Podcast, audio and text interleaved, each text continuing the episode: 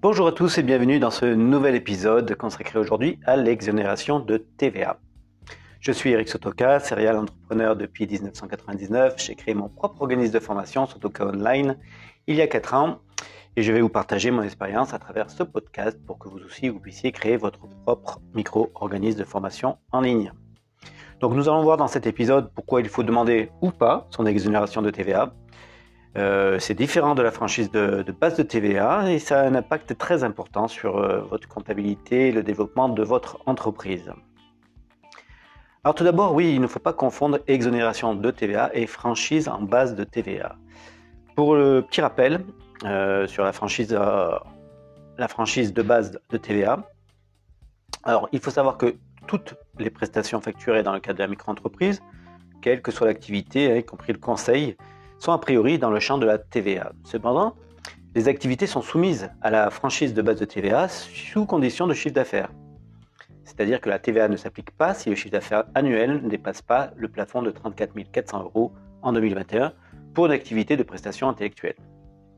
Alors qu'il s'agisse euh, cette fois d'activités de formation ou de conseil, il doit être mentionné sur la facture TVA non applicable, article 293b du CGI. Et au-delà du plafond, euh, avec les modalités spécifiques de basculement, euh, l'ensemble des prestations sont soumises à la TVA. Donc, exonération de TVA ou euh, assujetti à la TVA. Alors, comment ça se passe concrètement? Si vous êtes assujetti à la TVA, donc pour une activité de, de formation normalement assujetti à la TVA, vos factures indiquent un tarif exprimé en hors taxe et un tarif exprimé en TTC. Le taux de TVA euh, applicable à la formation, c'est 20%. Donc en fait, vous collectez la TVA de votre chiffre d'affaires, puis vous la versez à l'administration fiscale.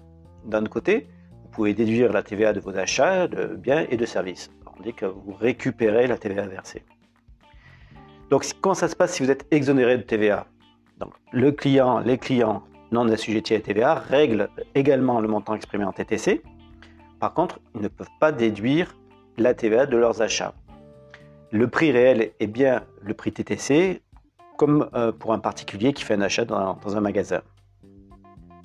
Les entreprises règlent la facture TTC mais ne peuvent pas déduire la TVA de leurs achats et services comme, comme euh, elle n'est pas mentionnée. Donc le TTC devient le prix réel. Alors c'est un choix euh, stratégique euh, qui va impacter sur le long terme en fait, hein, parce qu'en plus cette option euh, d'exonération de TVA est irrévocable. Donc en tant qu'organisme de formation, vous ne pouvez pas y renoncer une fois que vous avez fait cette démarche-là. Il y a deux questions essentielles à vous poser à ce stade.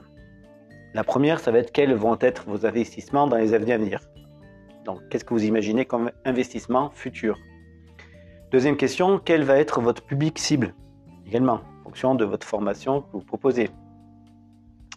Alors, par rapport aux investissements dans les années à venir, euh, que ce soit au démarrage ou, dans, durant les années, hein, euh, lorsque vous serez en, mode plein régime, on va dire, bah, il va falloir vous poser euh, des, questions du style est-ce que vous devez acheter ou pas un local? Est-ce que vous devez acheter du matériel mobilier, de bureau, informatique, des logiciels? Est-ce que vous devez acheter une voiture également? Est-ce que vous allez faire beaucoup de déplacements? Tout ça va vraiment euh, orienter votre, euh, choix euh, de, faire ou pas, de demander ou pas l'exonération de TVA.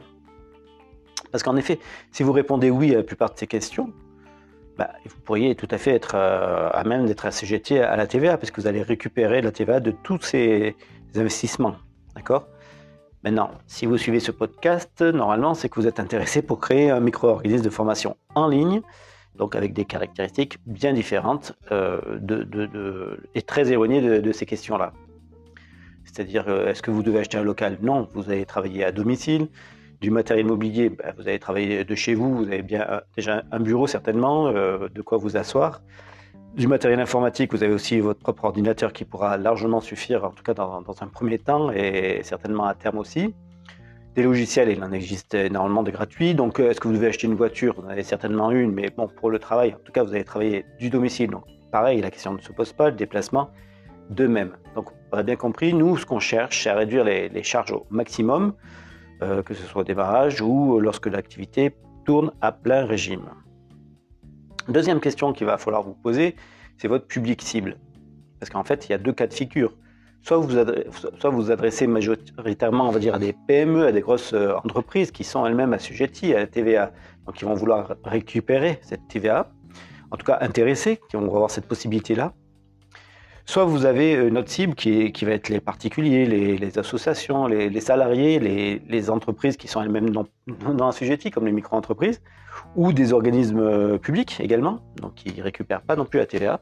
Et dans ce cas-là, c'est bien différent en fait, hein, puisque, puisque eux, ben, ça ne changera rien pour eux que le prix sera le, même.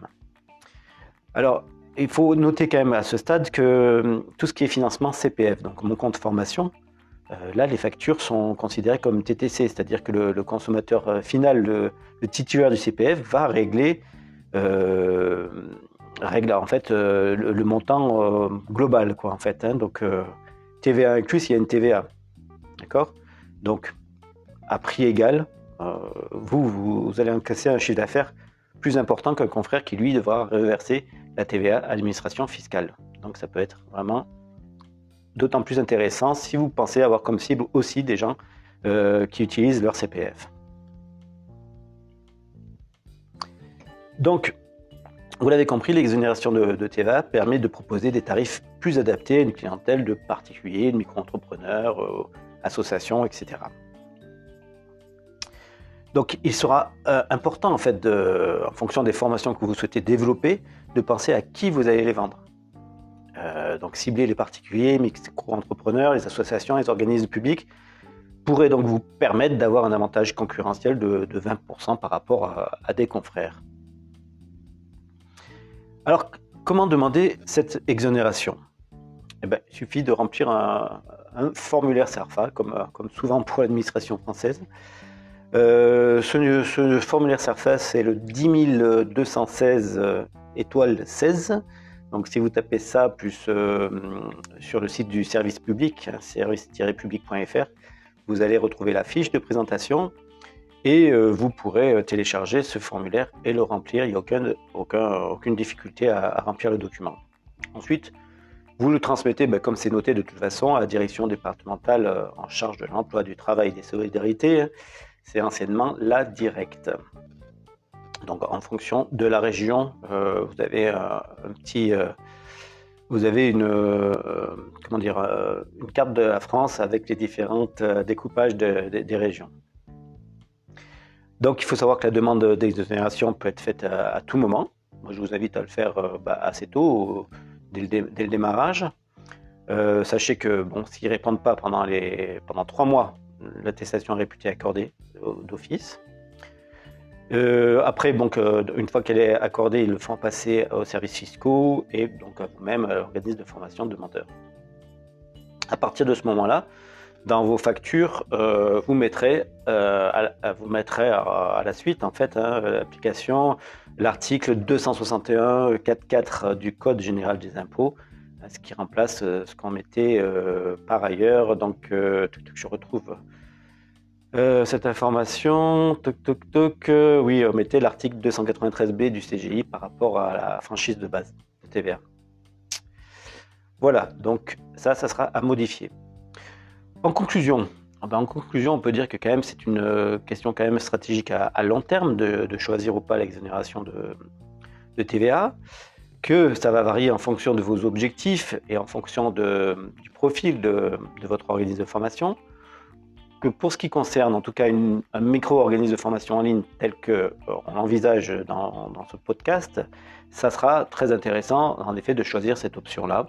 Et euh, bah, ça vous permettra ainsi de, simplifier votre comptabilité, d'avoir un avantage concurrentiel euh, par rapport à, voilà, à une cible qui, qui, ne récupère pas la TVA.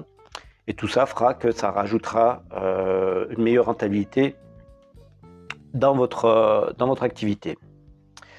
Voilà. J'espère que cet épisode vous aura plu également et vous aura éclairé en tout cas sur, euh, sur cette demande d'exonération de TVA. Je vous remercie pour votre écoute et je vous dis à très bientôt pour un prochain épisode. Merci.